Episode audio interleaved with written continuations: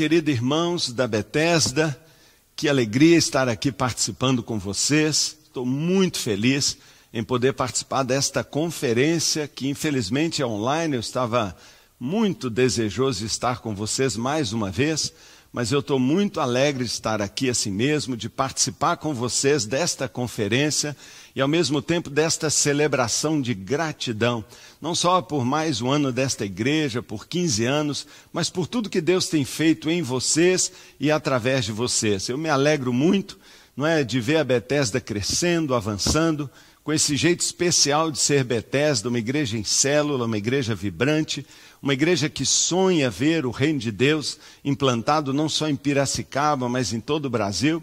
É uma alegria e uma honra para mim ser parceiro junto com vocês da missão nossa, a missão do reino em nossa terra. Eu eu quero dar assim o meu abraço especial aqui ao pastor Ricardo, a Eloane, como eu amo esses irmãos, eles são espetaculares.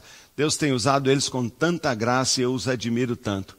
Também meu abraço a toda a liderança da igreja e, em especial, aqueles que estão na linha de frente, os nossos líderes de células. Vocês são demais, vocês são tremendos mesmo, né? Parabéns, que Deus os abençoe cada vez mais. Eu entendo, não é? E, e, a, e elogio a decisão dos pastores de fazer uma conferência online quando a gente ainda está tendo no nosso país tanto problema. Não é? A gente tem sofrido o impacto desta pandemia que já há mais de um ano não é? tem trazido tanta dificuldade, tanto constrangimento, tanto luto. E que Deus conforte você, anime você. Eu espero que você já tenha feito aquela grande descoberta de qual é a quarentena que funciona. Lê comigo lá o Salmo 57, verso 1 e 2. A quarentena que funciona. Lá está escrito assim: Misericórdia, ó Deus, misericórdia, pois em ti a minha alma se refugia. Eu me refugiarei à sombra das tuas asas até que passe o perigo. Na outra versão diz: Eu me refugiarei à sombra das tuas asas até que passem as calamidades. Nossas cidades, Belo Horizonte, está enfrentando uma crise enorme e sabe o que nós fazemos? Estamos de quarentena. Mas não é quarentena apenas desse cuidado de isolamento, mas é aquela corrida para debaixo das asas de Deus, é nos esconder debaixo do seu manto de proteção. E eu quero mesmo ministrar com muita fé que você, sua família, esta igreja querida, estão todos debaixo desse abrigo e vamos estar seguros até essa calamidade passar. E vai passar, eu não tenho dúvida nenhuma, e eu espero que você se lembre que tempos difíceis difíceis não são apenas tempos difíceis, mas são aquelas oportunidades para a gente mais crescer. É quando a gente aprende as mais profundas lições. É quando a gente foca ainda mais, busca inovação, solução. E eu sei que Bethesda tem também né, aprimorado o seu ministério neste tempo de lutas, mas de oportunidade também. Que Deus abençoe, parabéns, amo vocês. Quero pedir a você para abrir a sua Bíblia junto comigo, lermos segunda carta de Paulo aos Coríntios, no capítulo 10, verso 15 e 16. Segundo aos Coríntios, capítulo 10, verso 15 e 16.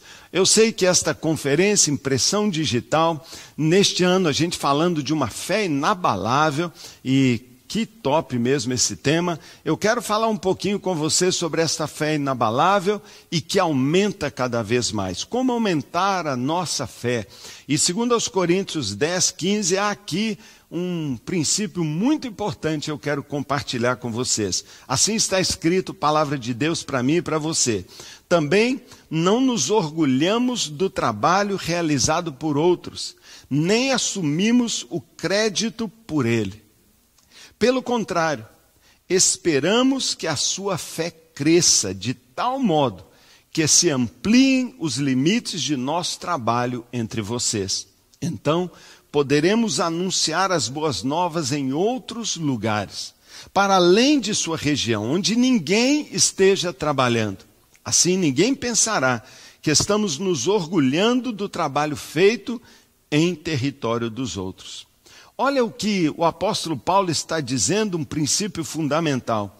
Ele diz: esperamos que a sua fé cresça de tal modo que se ampliem os limites que a sua fé cresça e que Deus remova os limites e que você amplie os seus limites através da fé. Vamos orar mais uma vez, Pai. Obrigado por esta igreja tão preciosa, por cada líder, pelos pastores, pelas células. Pai, por Betesda, por Piracicaba. Abençoe este povo querido, Pai. Fala agora ao nosso coração nós pedimos que o Espírito Santo ministre, Pai, que a unção se transfira, ó Deus, nesta hora, nesta, neste encontro, e que a manifestação da Sua graça seja sobre cada um de nós, edifica-nos, nos desafia e aumenta a nossa fé, o que nós clamamos, em nome de Jesus. Amém. Você sabia que o corpo humano, meu e o seu, é constituído de 434 músculos esqueléticos, é. Eles representam 45% do nosso peso. É isso aí. Apesar, não é? Apesar da gente ter tantos músculos, às vezes a gente não sabe o que eles fazem. Sabe, os músculos não são responsáveis apenas pelos nossos movimentos e pela nossa postura, não. Eles têm papel importante, sabe onde? Na nossa visão. Você sabia que o nosso foco e a nossa visão é controlada por minúsculos músculos? Pela respiração, nós estamos aqui ó, nem percebendo que a gente está respirando, mas são músculos que fazem a sua respiração e a deglutição dos alimentos da mesma maneira, não é?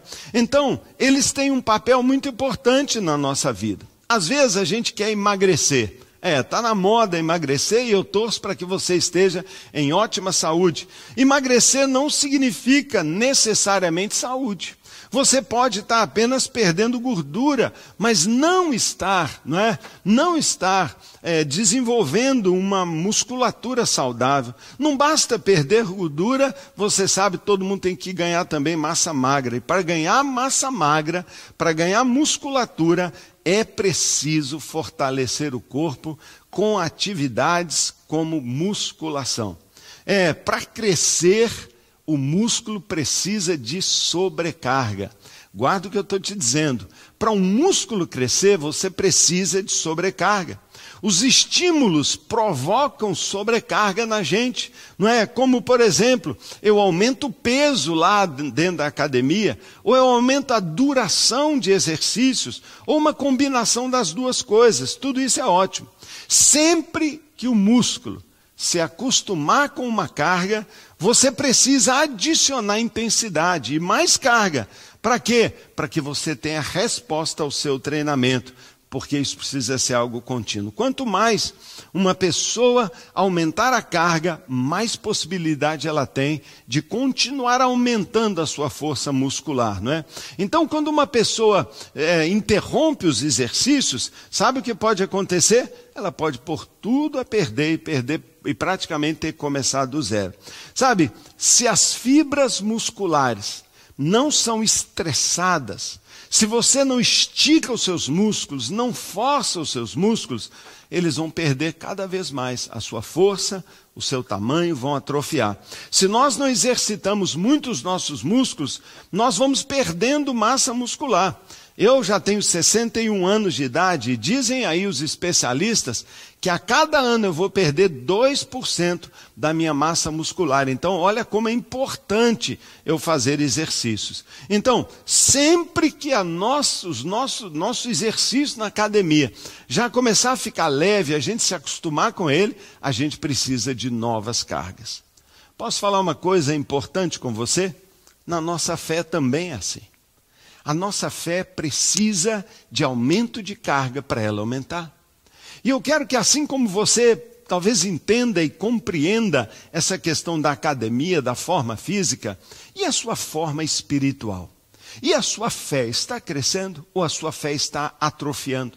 Você está ganhando fé a cada ano ou você está atrofiando e perdendo massa espiritual a cada ano? Esta pandemia, por exemplo, ela te fez bem ou te fez mal? Compreenda como é importante a gente olhar sobre esse aspecto. Por quê? Porque Deus quer que a nossa fé aumente, se torne tão forte que se torne uma fé inabalável. E eu gostaria que você pensasse sobre isso. Eu tenho observado, observado ao longo dos anos, que meu ministério tem crescido quando a minha fé aumenta. Então, aumentar a fé tem feito toda a diferença. E se eu puder resumir para você o que eu percebo, Deus me desafiando a cada dia, a cada ano, é Paulo, aumente a sua fé. Cada vez que você aumentar a sua fé, mais você pode crescer, mais os seus limites são ampliados, mais você pode avançar no meu reino e nos frutos dele. Então, eu queria que você pensasse a esse respeito. Não é? É, se nós estivéssemos aqui num grande auditório, sabe o que eu ia fazer agora? Eu ia fazer exercícios com você. É, eu ia falar para a gente se alongar, eu ia falar para a gente pular um pouco, eu ia falar para a gente esticar um pouco, porque eu queria que você sentisse os seus músculos sendo tensionados. Talvez você possa fazer isso mesmo aí em casa, né? Talvez você possa fazer um alongamento muscular agora mesmo. Talvez você possa dar uma cutucada aí quem está do seu lado, esticado no sofá e falou: vamos ficar de pé. Sabe, eu peço mesmo que Deus aumente e alongue a sua fé. No texto que eu acabei de ler com você, nós temos um grande segredo espiritual. O verso 15 diz então para nós que à medida que a nossa fé aumenta, a nossa atuação espiritual aumenta ainda mais. O verso 16 diz que nós seremos capazes de pregar o Evangelho ao resto do mundo ainda não alcançado, somente se a nossa fé aumentar. Quando nós colocamos esses dois versos juntos, a gente descobre aqui de que a fé é o segredo para nós alcançarmos o mundo. E muitas vezes nós estamos aqui sonhando, não é, que a nossa família seja salva, que as nossas células multipliquem, que a nossa igreja alcance a cidade inteira. Eu sonho de ver Belo Horizonte sendo alcançado pelo evangelho, e às vezes a gente pensa que o segredo é aumentar o prédio, às vezes a gente pensa que o segredo é aumentar o número de células, mas nós não faremos isso. Jamais aumentaremos a nossa atuação se a nossa fé não aumentar. Se a nossa fé não aumentar e se a nossa fé não estiver crescendo, jamais alcançaremos aquilo que nós ainda não alcançamos. Se a sua fé está aumentando, você vai alcançar muito mais do que tem alcançado, mas se ela não estiver aumentando, pelo contrário, parada ou atrofiando, você não irá alcançar nada mais do que você já tem. E se eu posso fazer um desafio para Bethesda hoje, nesta data, nesta conferência, nesta conferência que fala muito da nossa identidade, que fala muito daquilo que a gente quer ser, se vocês querem mesmo, se nós queremos impactar essa nação tão carente, fazer diferença nas nossas famílias, no nosso trabalho, se a gente quer alcançar algo mais, a nossa fé tem que aumentar. A fé tem que ir além além do que aquilo que a gente já tem. Veja só, veja as, as, aquilo que Deus tem feito ao nosso redor. Novas pessoas, novas áreas, só se alcança à medida que a nossa fé aumenta. Sabe, eu não sei se você conhece, se você percebe tudo que está acontecendo ao redor do mundo. Eu vou passar para você só algumas estatísticas aqui. Lembra da Indonésia, da Nigéria, Arábia Saudita, países muçulmanos.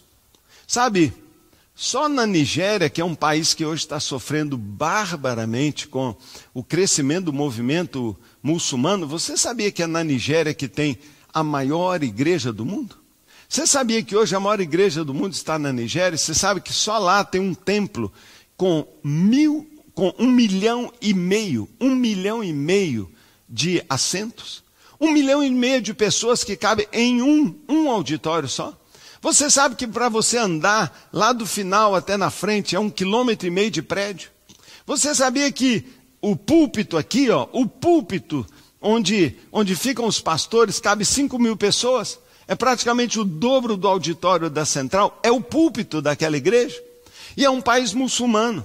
Sabe, muitos dizem que o islamismo está crescendo. É, está crescendo. O islamismo está crescendo a 2,7% ao ano. Mas sabe o, o cristianismo como está crescendo no mundo inteiro? 7% ao ano. Sabe, em todo mundo o reino de Jesus está crescendo. Nós estamos tomando o mundo, e eu posso dizer isso. Cada semana, cada semana, 1,2 milhões de pessoas estão nascendo de novo ao redor do mundo. Toda semana, um 1 milhão e 200 mil pessoas se convertem por semana no mundo hoje em dia. Sabe, os anjos estão fazendo hora extra para escrever tanto nome no livro da vida, de tanta gente que está se convertendo. Aqui na América Latina, onde nós estamos, 35 mil pessoas se convertem por dia na América Latina. Lá na China, que a gente fica pensando, né, esse país comunista, e há tanta perseguição contra cristãos lá, nós temos também quase 35 mil se convertendo por dia. Na África, 25 mil. Todo dia são salvos. Sabe, nós estamos tomando o mundo. E eu quero hoje trazer uma palavra para você. Eu quero desafiar você aumente a sua fé. Aumente a sua fé daquilo que Deus quer fazer. Sabe, uma das maneiras que a gente pode aumentar a nossa fé é a gente alargar a nossa visão. Sabe, alargar a nossa visão. Eu uma vez estava assistindo um seminário com um pastor, o pastor Ricardo conhece muito, o Larry Stocks, e ele estava falando sobre o nosso desafio de alcançar o mundo. Eu não vou me esquecer da ilustração que ele usou. Ele falou assim: olha, no mundo são 7 bilhões não é? São 7 bilhões, 8 bilhões de pessoas, 8 bilhões de pessoas ao redor do mundo, não é? Hoje já passamos de 8 bilhões de moradores vivos hoje no planeta Terra, não é? E ele disse assim que 2 bilhões de pessoas, 2 bilhões de pessoas declaram-se cristãos ao redor do mundo inteiro. 2,5 bilhões, mais ou menos.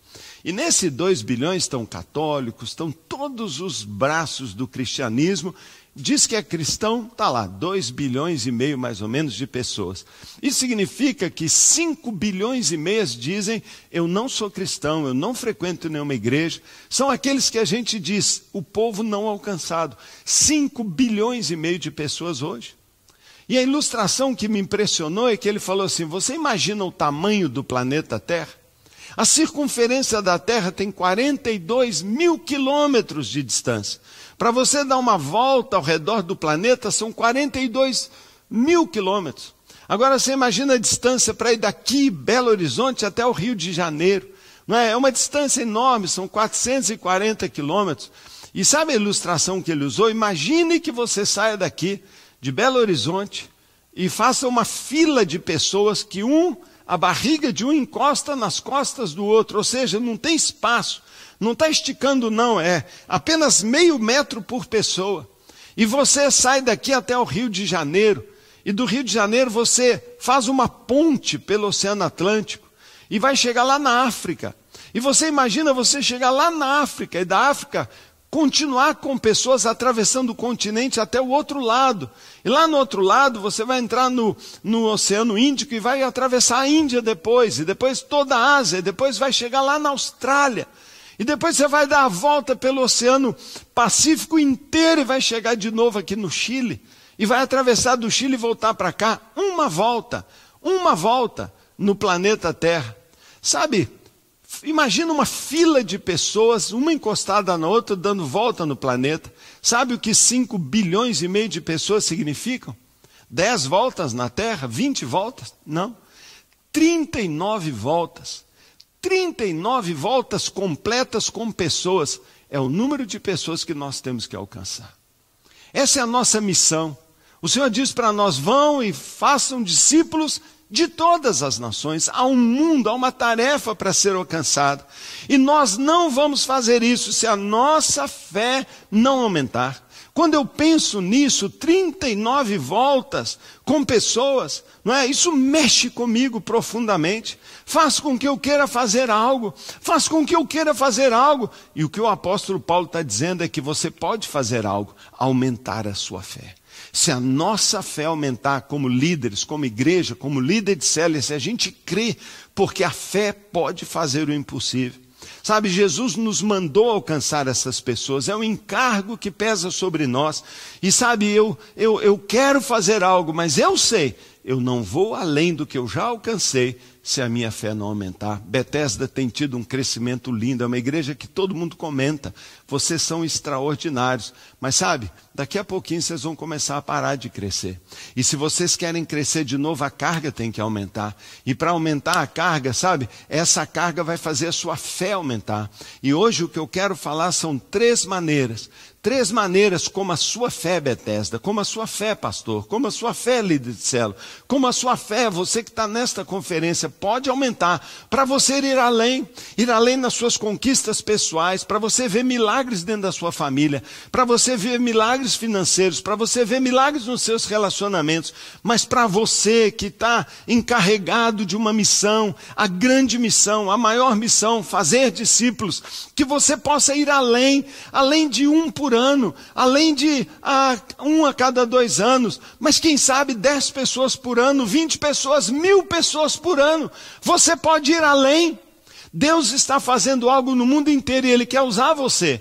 Mas para Ele usar você, a sua fé precisa aumentar. E eu quero falar sobre como nós podemos, três maneiras como nós podemos aumentar a nossa fé, e lá vai a primeira. A primeira maneira como nós podemos aumentar a nossa fé é através de uma necessidade. É isso mesmo. As necessidades aumentam a nossa fé. Isso é algo que eu descobri lá no início do meu ministério. Quando eu tenho uma necessidade, minha fé aumenta. Mas se eu não tenho necessidade nenhuma, eu não preciso de fé e a minha fé não aumenta. As necessidades tornam-se oportunidades para eu exercer a minha fé. Eu para eu exercer a minha fé. Por isso é que a acomodação, acomodação é algo tão perigoso, é é perigoso, é tóxico, é uma criptonita para a igreja. Por quê? Porque eu até já preguei isso aqui lá em 2018, na outra impressão digital. Eu falei com vocês a sobrevivência é a maior inimiga da vitória. Quando a gente para na, nas três flechas, ao invés de sermos intensos, quando a gente coloca poucas vasilhas e aí o azeite para. Sabe, necessidades como enfermidades, necessidades como crise financeiras, necessidades como lutas familiares, sabe, podem não ser apenas dificuldades podem ser oportunidades que Deus vai permitir para aumentar a sua fé. Nenhum de nós gosta de necessidades. Eu não gosto de passar por privações ou por lutas. Eu gosto que todas as coisas estejam bem, que todas as coisas estejam supridas, as necessidades, tudo em dia. Você não gosta? Eu também. Mas ao mesmo tempo, Sabe o que eu tenho aprendido ao longo da minha vida? É que quando eu tenho uma necessidade, algo dentro de mim é mexido algo dentro de mim, algo tem que ser alongado, algo tem que ser esticado. É como se alguém tivesse colocado um peso na minha, na minha academia e eu tivesse que ser fortalecido ainda mais e desafiado ainda mais. Sabe? Veja o que Efésios 1,19, Paulo diz para aquela igreja tão querida. Ele diz assim: Eu oro para que vocês conheçam a incomparável grandeza do seu poder para conosco, os que cremos conforme a atuação da sua poderosa força. Quando é que a poderosa força de Deus vai, vai estar disponível na sua vida e vai se manifestar na sua vida? Se você crer. Se você crer. Eu quero contar um caso para você, sem entrar muito no detalhe. Mas eu me lembro lá no início da nossa igreja, quando a gente começou a crescer muito. E as células começaram a multiplicar 100% todo ano. Nós nos reunimos num templo pequenininho, não é que cabia 500 pessoas, parecendo uma lata de sardinha. Nós fazíamos um culto por, por, dia, dois cultos por dia, três cultos por dia, quatro cultos por dia. A gente não cabia, as pessoas ficavam na rua. A gente cabia 500 pessoas, às vezes 200, 300 pessoas, e iam embora por falta de lugar. E eu comecei a orar a Deus, Senhor, eu quero um lugar maior, eu quero um lugar maior. E aí, sabe, Deus nos mostrou um terreno, a gente, com muito sacrifício, comprou aquele terreno e sonhamos de fazer um grande prédio lá. Fizemos um projeto, aprovamos na prefeitura, tudo legal. É o nosso prédio principal hoje. Nós temos vários prédios em Belo Horizonte, mas o principal nós chamamos de Central Luxemburgo, onde a gente né, transmite em geral os nossos cultos, onde a gente se reúne talvez alguns já conheçam, e, e nós começamos a construir aquele prédio, sabe? Estava indo tudo bem, a gente não tinha muito dinheiro, mas a gente fazia por mês devagarinho, ia dando, né? Ia dando, e de repente estava começando a subir. A fundação foi muito dura, muito custosa, tivemos que tirar muitos caminhões de terra.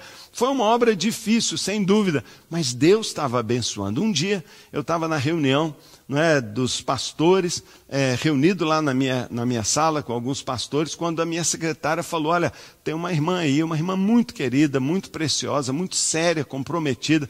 Ela disse que tem uma palavra de Deus para você. Não achei o horário conveniente, mas eu não podia mandá-la embora, deixei ela entrar. Ela estava visivelmente nervosa. Ela falou: Eu tenho uma palavra de Deus para você. E a palavra de Deus, para encurtar uma longa história, muito emotiva, muito difícil, a palavra de Deus era mais ou menos assim: Eu já fiquei com raiva de você de ter comprado aquele lote, você não podia ter comprado aquele lote, eu era contra aquele lote, agora que você começou a construir o prédio, eu vou pesar minha mão sobre você. E aquela mulher estava ali falando em nome do Senhor, assim com muita autoridade, dizendo: Deus vai pesar a mão com você, essa obra vai parar, e esses pilares que estão lá vão enferrujar, e anos depois as pessoas vão passar lá e vão ver: olha aí o prédio. Virou uma ruína de um pastor louco, megalomaníaco, queria fazer um prédio super bonito, mas Deus bloqueou ele. E ela, e ela falou assim, como o juízo de Deus, e ela falou assim: e o sinal é que vai parar tudo, não vai ter dinheiro, você não vai conseguir falar. E eu tremi. E eu tremi demais, não é? Eu falei, meu Deus, eu estou perdido. Sabe, irmãos, quando acontece uma coisa dessa, você tem oito pastores na sala, sabe, dá vontade de se achar um buraco para fugir. E eu falei, meu Deus, o juízo de Deus chegou na minha vida. O que, que eu fiz? Eu tinha tanta certeza. Sabe, quando você não tem, não sabe o que falar, eu posso te dar uma dica, fala assim, vamos orar. Eu não sabia o que falar, então eu falei, vamos orar. E para falar a verdade, eu me ajoelhei na minha cadeira, humilde, e comecei a clamar, Deus, não foi você que me falou, eu não estou seguindo a sua direção. E eu não tenho andado, eu fiquei louco. Sabe o que aconteceu? Deus, ó, não falava nada. Passou 10 minutos, 20 minutos, eu estou lá ajoelhado e o pessoal esperando. E ela lá esperando. Eu falei, ai, eu não vou sair daqui. Eu fiquei ali, falei, ela vai desistir, vai embora. Mas ela não ia embora. E eu passei aperto, sabe? Mas quando eu estava já quase levantando, Deus falou aqui nesse ouvido, eu ouvi claramente, ele falou assim: não sou eu, não sou eu. Isso é um espírito de engano essa irmã preciosa está sendo usada para te enganar. Creia em mim, eu não te dei direção, confia em mim. Poxa vida, é o que eu esperava. Eu sentei, né? Eu falei assim: Ô irmã, obrigado, já oramos, então pode ir. Ela falou assim: Como assim pode ir? Eu falei assim: Não, pode ir, obrigado, você entregou a palavra. Não, ela bateu na mesa assim: Esta obra tem que parar. Aí eu falei assim: Uai, mas você é profetisa ou é pastora? Porque eu sou pastor da igreja. Você entregou uma palavra de Deus. Eu que tenho que aceitar. Se eu acredito que é de Deus, bem, irmã, eu não vou parar, não. Pode sair. Mas tem que parar. Eu falei assim: ó, eu estou te respeitando porque eu sei que você é ótimo. Mas se você insistir nisso, você vai ver comigo. Deus me falou aqui, ó, é um de engano. E você volta para casa e descobre como é que o diabo está usando sua boca para trazer perturbação na igreja. Mó moral, mó moral. Ela ficou vermelha, mas ela era muito séria e é mesmo, temente a Deus, e ela saiu bufando, mas saiu. E eu falei: se eu ouvir esse papo pela igreja, eu vou saber que foi você, porque os pastores aqui não vão falar nada. Aí todo mundo, e pronto. Acabou o assunto, eu tremi o pessoal. Nossa, que moral desse pastor. Ele nem sabia que eu estava gelado, tremendo e agradecido porque Deus falou comigo. Mas sabe o que aconteceu, irmão? Um mês depois, o tesoureiro me procurou e falou assim: Pastor, não sei o que aconteceu, mas os dízimos caíram pela metade. Mal vai dar para pagar a mensalidade da obra. Falei, não, isso aí foi só um detalhe. No outro mês, pastor, lembra que tinha caído pela metade? Caiu para 20%. Irmão, como é que um dízimo de uma vez cai para 20%? Todo mundo liga um para o outro, não vamos dar dízimo, não. Cara, foi de Deus. Aí o que, que eu tinha que pensar? Estou lascado, estou lascado. Sumiu, cara. E eu tremendo, e eu orando, e eu orando. E sabe aquele Deus que falou comigo na cadeira? Vai lá, encara, profetiza sumiu, ó, tirou férias, não me falou nada. Irmão, você não tem ideia da agonia. Terceiro mês, o tesoureiro e agora a diretoria da igreja vem e fala: Pastor Paulo, tem que parar essa obra agora. E nós não temos dinheiro para mandar embora. 73 pessoas estão trabalhando lá. E eu, ai meu Deus. Irmão, eu estava desesperado. E sabe o que eu tinha certeza? Que aquela mulher tinha razão era de Deus mesmo, e eu era o que? O pecador, o egocêntrico, o maluco. Eu falei, meu ministério acabou, que erro fatal. Meu Deus, Deus está contra mim, Deus tirou o favor. Onde, irmão, você não tem ideia, eu tinha vontade de morrer. Você não sabe o que a gente passa numa hora dessa. Eu só lembrava Deus falando comigo, não sou eu, eu vou te abençoar. Mas cadê Deus? Eu procurando. Deus sumiu, três meses ele não falou comigo. Uma sequidão, um deserto. Eu falei: que que é isso? Sabe, irmãos? eu resolvi fazer um jejum, entrei uma semana dentro do meu quarto, eu falei, daqui eu não saio. Eu comecei a gemer, clamar, desesperadamente buscar a Deus.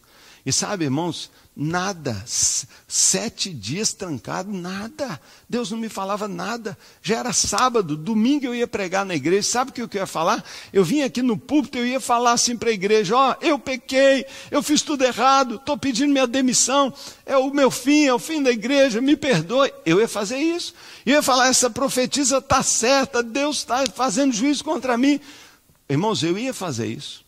Eu estava lá no sábado, já acabando meu período de oração, exausto, triste, abatido. E aí minha esposa bate na porta e falou assim: ó, um telefonema para você.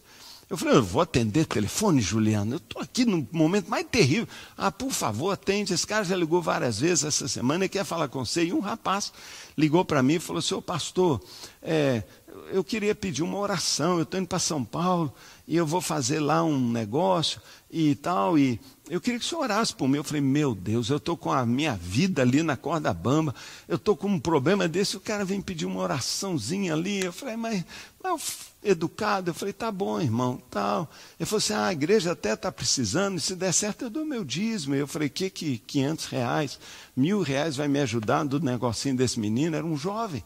Aí eu, eu fiquei naquela, mas orei educadamente, orei sério. E tal, domingo eu vou para a igreja. Para quê? Para me suicidar aqui, para me entregar, meu, meu enforcamento. E quando eu chego, cadê a profetisa? Cadê? Ela não veio, tinha ido viajar, não sabia. Foi lá numa obra missionária que ela cuidava e ela não estava. Eu falei, ai meu Deus, não posso falar isso sem ela, adiar para a semana seguinte. Na outra semana, sabe o que eu fiz? Trancado de novo, gemendo, emagrecendo, chorando. E cadê Deus? Sumiu sumiu. Irmãos, chega sábado, domingo é o dia do meu enforcamento público, entre aspas. Sábado eu estou lá no meu quarto, orando, desesperado, toco o telefone. Juliana bate na porta e fala: Ah, não, Juliana, não é possível. É o mesmo moço? Eu falei: Não, é o mesmo moço. Irmãos, eu atendo de educação, eu quero matar minha esposa, eu quero matar aquele cara. Está tudo em jogo e o cara está me ligando aí. Ele, ah, pastor, eu liguei só para agradecer, deu tudo certo. Você imaginou?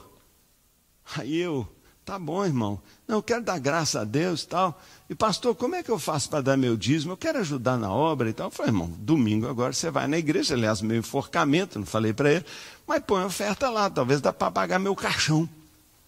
Irmão, ele falou assim, ô pastor, não dá não. Eu não posso botar no gasofilaço, não. Não pode me passar uma conta? Ah, tá. Aí eu passei uma conta para ele e falou assim, ah, então segunda-feira os meus advogados vão fazer uma transferência. Eu falei, eu já achei que ele não tinha advogado nenhum, imagina mais de um, advogados. Eu falei, mas vai. Eu falei, pastor, você não quer saber quanto é, não? Eu não costumo falar isso, mas eu já comecei a animar. Eu falei, ah, deve ser uns 10 mil, né? Irmão, ele falou assim: eu vendi uma empresa por milhões, não vou falar o valor, e eu vou dar meu dízimo inteiro. Ele era novo na igreja. Como é que um jovem desse dá um disco? Como é que ganha um dia desse? Ele deu milhões. Quando ele falou isso, eu comecei a chorar. E na hora, a voz de Deus voltou. Ele falou assim: Você tem que aprender a aumentar a sua fé. Você tem que aprender a confiar em mim. Sabe, irmãos, uma necessidade desesperadora nada mais era do que uma academia de Deus para esticar meus músculos espirituais.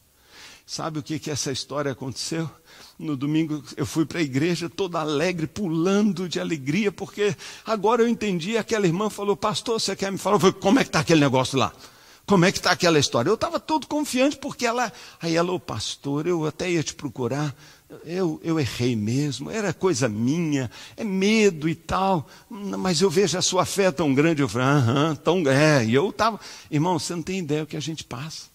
Mas sabe, as necessidades, às vezes a luta que só você sabe, ninguém sabe o que você está gemendo, ninguém sabe o peso que você está carregando, mas a sua luta, ela não é ruim, ela está fazendo a sua fé aumentar, porque a nossa fé aumenta quando a gente passa necessidades. Por isso é que Paulo falou aos Efésios: eu oro para que você compreenda, compreenda o poder que está disponível para nós que cremos. Deus pode fazer qualquer coisa se nós cremos.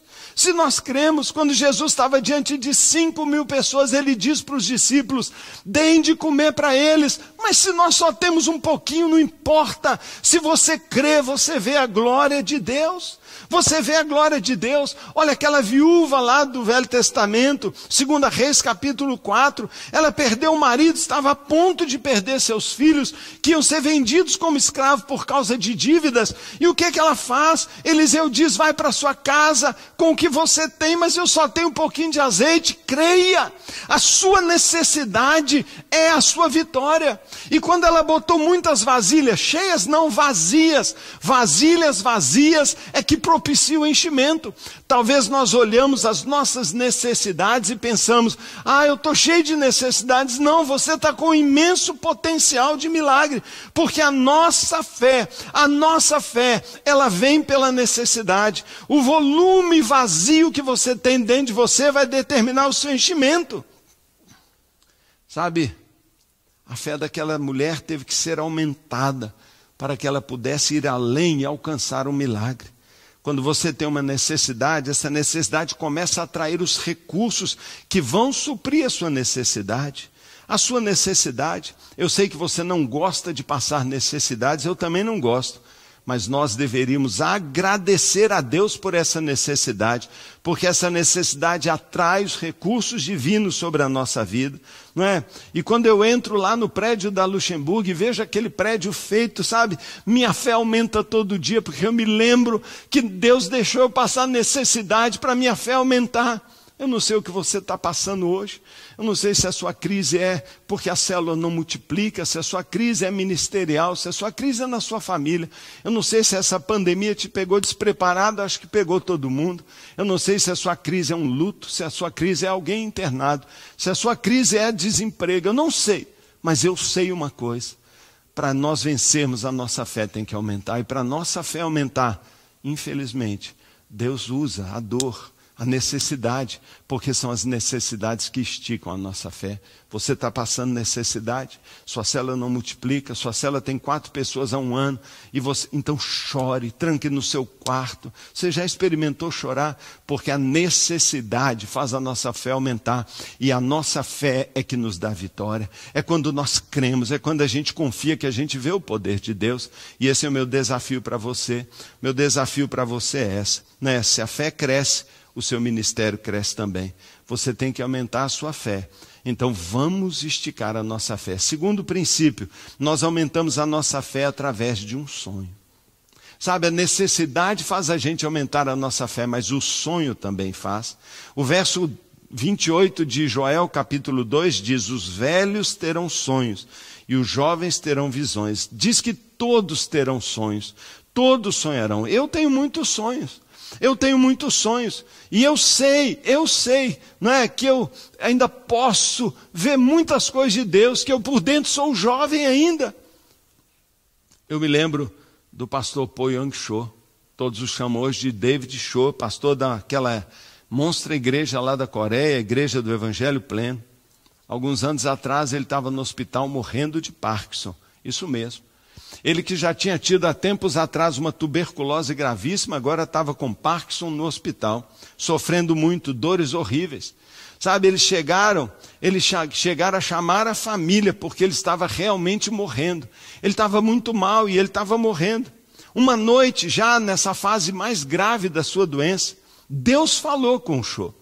Deus falou numa noite, ele conta isso no seu testemunho. E sabe o que Deus falou para ele? Ele falou assim: É, Show, eu já não posso mais falar com você, não é, Show? E ele perguntou assim: Como não, Deus? Eu sempre falei com você, Show, mas agora eu não posso mais falar. Por que, Deus? Porque eu só falo através da linguagem dos sonhos. Não é isso que você escreveu no seu livro, A Quarta Dimensão? Eu falo através de sonhos e visões, mas você não está mais me ouvindo, porque você não sonha mais. Você não tem uma visão mais para a sua vida. E o show disse para Deus: Senhor, mas eu já alcancei tudo. O que mais eu vou sonhar? O que mais eu vou sonhar? Mas ele entendeu o que Deus estava dizendo. E sabe o que o doutor Show falou? Perdoa-me, Senhor. Eu tenho errado, me perdoa. E o Senhor disse para ele: Eu perdoo, mas você terá que plantar para mim 5 mil novas igrejas na Coreia. 5 mil novas igrejas. E o show disse: sabe o que? Eu farei isso. Eu farei 5 mil novas igrejas. E sabe o que aconteceu, irmãos? Deus curou aquele homem. Mais uma vez Deus o curou. E ele está curado e saudável. E outro dia, já velhinho, eu vi pregando na Índia. Porque eles estão plantando igrejas na Índia, pregando para, sei lá, milhares e milhares de pessoas. O cara estava morrendo. Talvez você está morrendo. E muitos estão morrendo por dentro porque perderam a capacidade de sonhar. Muitos estão paralisados na sua vida, por quê? Porque não sonham mais o sonho de Deus para a sua vida. Sabe, tem gente que tem quatro pessoas numa célula e o máximo que sonha é, mas eu não vou fechar, eu não vou fechar, eu não vou fechar. Sabe, tem milhares e milhares de pessoas à sua volta, basta olhar, tem um prédio com milhares de pessoas, 500, um bairro lotado e diz, ah, eu não tenho gente. Sabe por que, que nós não alcançamos? Porque nós não sonhamos. Nós necessitamos de um sonho. Nós precisamos de um sonho, nós precisamos de uma visão para viver. Isso faz parte do nosso gene, isso faz parte da natureza humana. Se nós queremos ir além, se nós queremos conquistar, nós precisamos sonhar. A nossa fé aumenta quando nós temos um sonho. Eu penso aqui em Belo Horizonte, no pastor Márcio Valadão. Ele é o pastor da maior igreja batista do Brasil e ele não para de sonhar.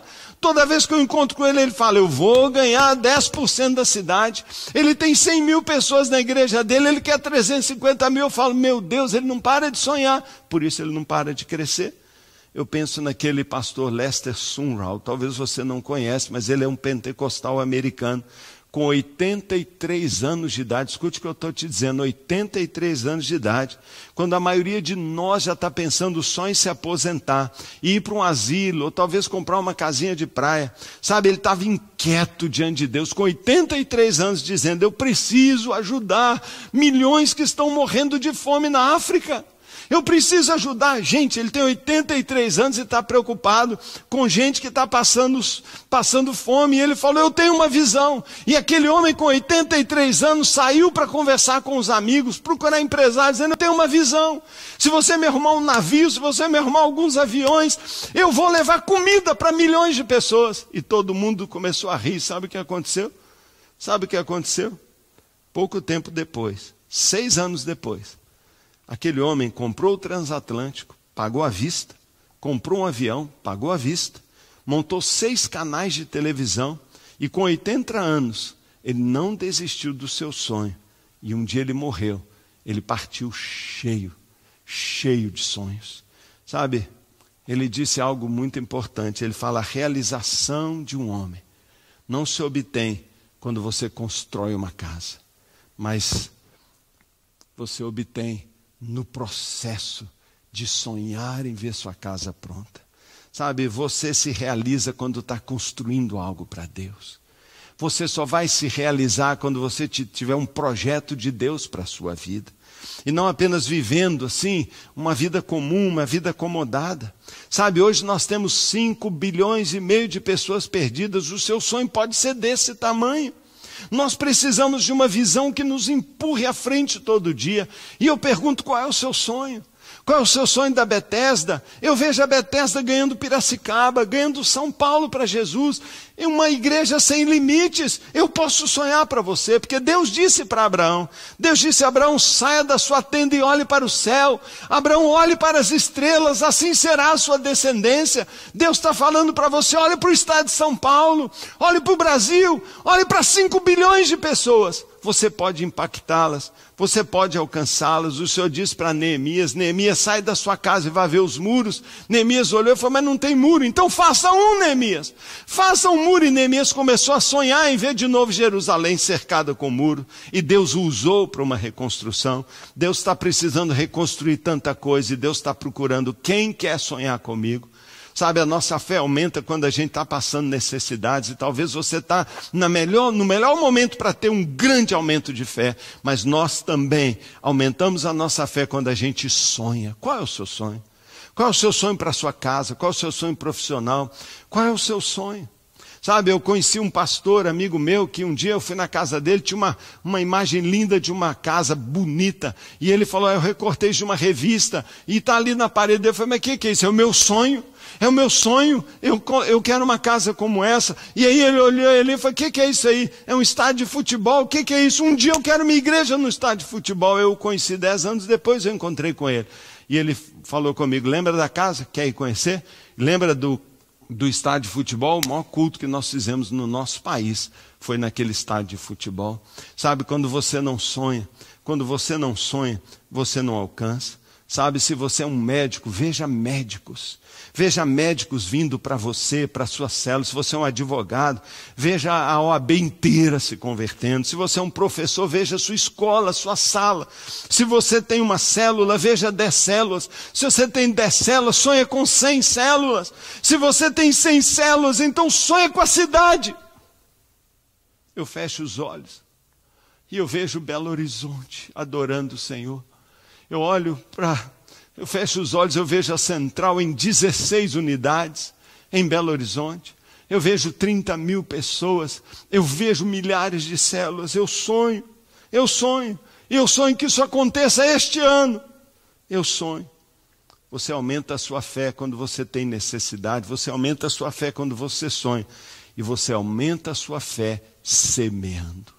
Quando você tem uma semente, uma semente, Sabe, uma semente é um sonho na forma de uma pequena cápsula. Quando você pega uma semente e coloca na terra, você está sonhando que isso produza algo. Sabe, muitas vezes Deus coloca sementes na nossa mão e diz: semeie isso, porque isso vai produzir algo.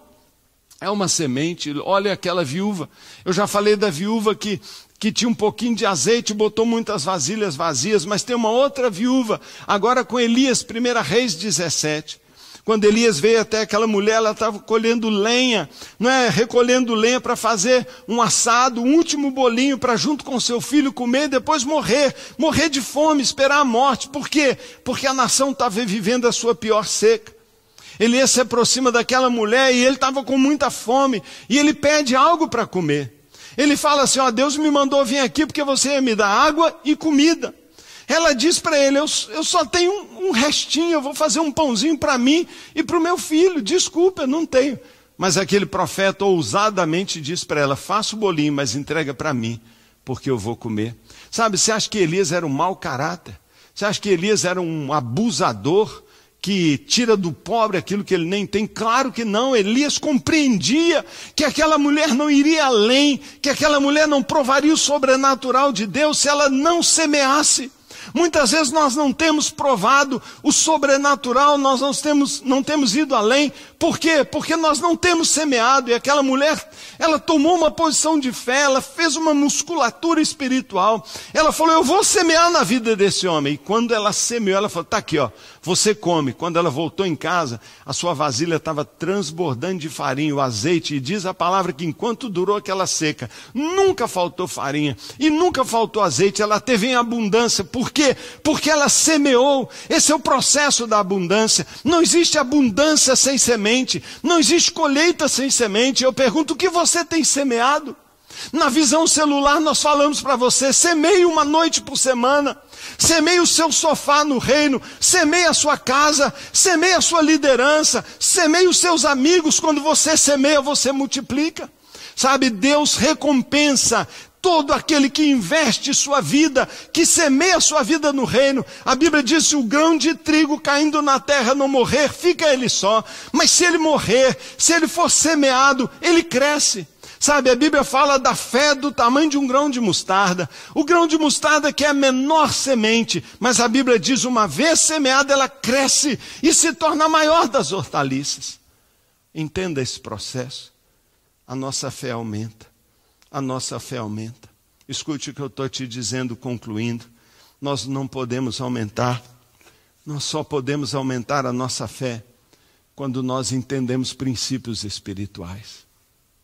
Nós podemos aumentar a nossa fé através de uma necessidade. Então, que conclusão eu chego? Não reclame. Pare de reclamar quando você passa por necessidades. Aproveite para crescer e avançar. Talvez esse seja o período em que mais a nossa fé está sendo testada. Bethesda, esse é o tempo da vitória.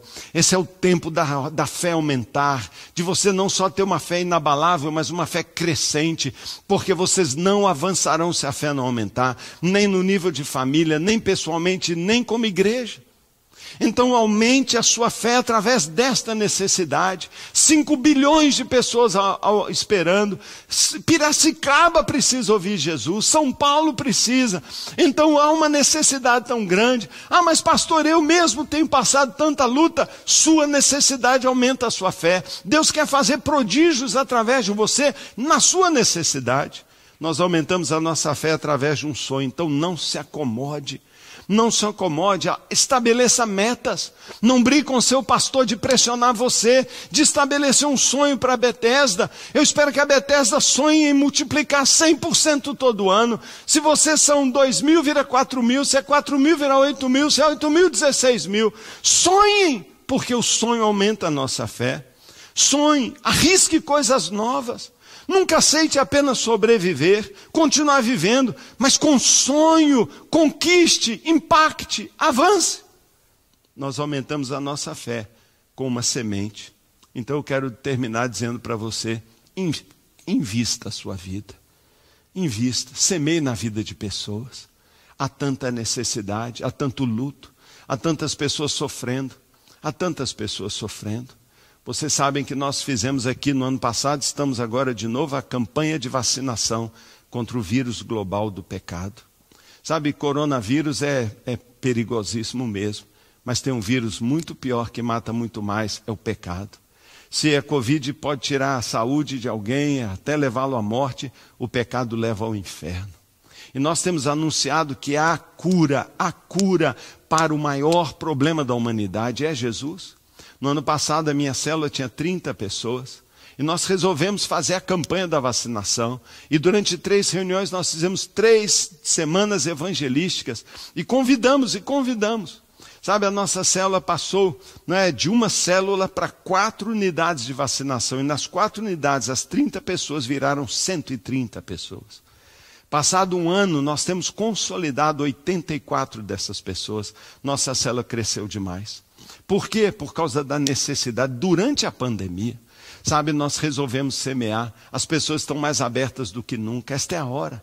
Quando as trevas estão mais escuras, a luz é mais necessária. E nós somos a luz do mundo. Aumente. Aumente a sua fé com uma semente. Invista. Semeie na vida das pessoas. Dê. Contribua. Mesmo tendo pouco, contribua. Entregue como aquela viúva fez. Que cada um de vocês consagre a sua sala para o Senhor Consagre, consagre uma, duas noites por semana para a obra de Deus.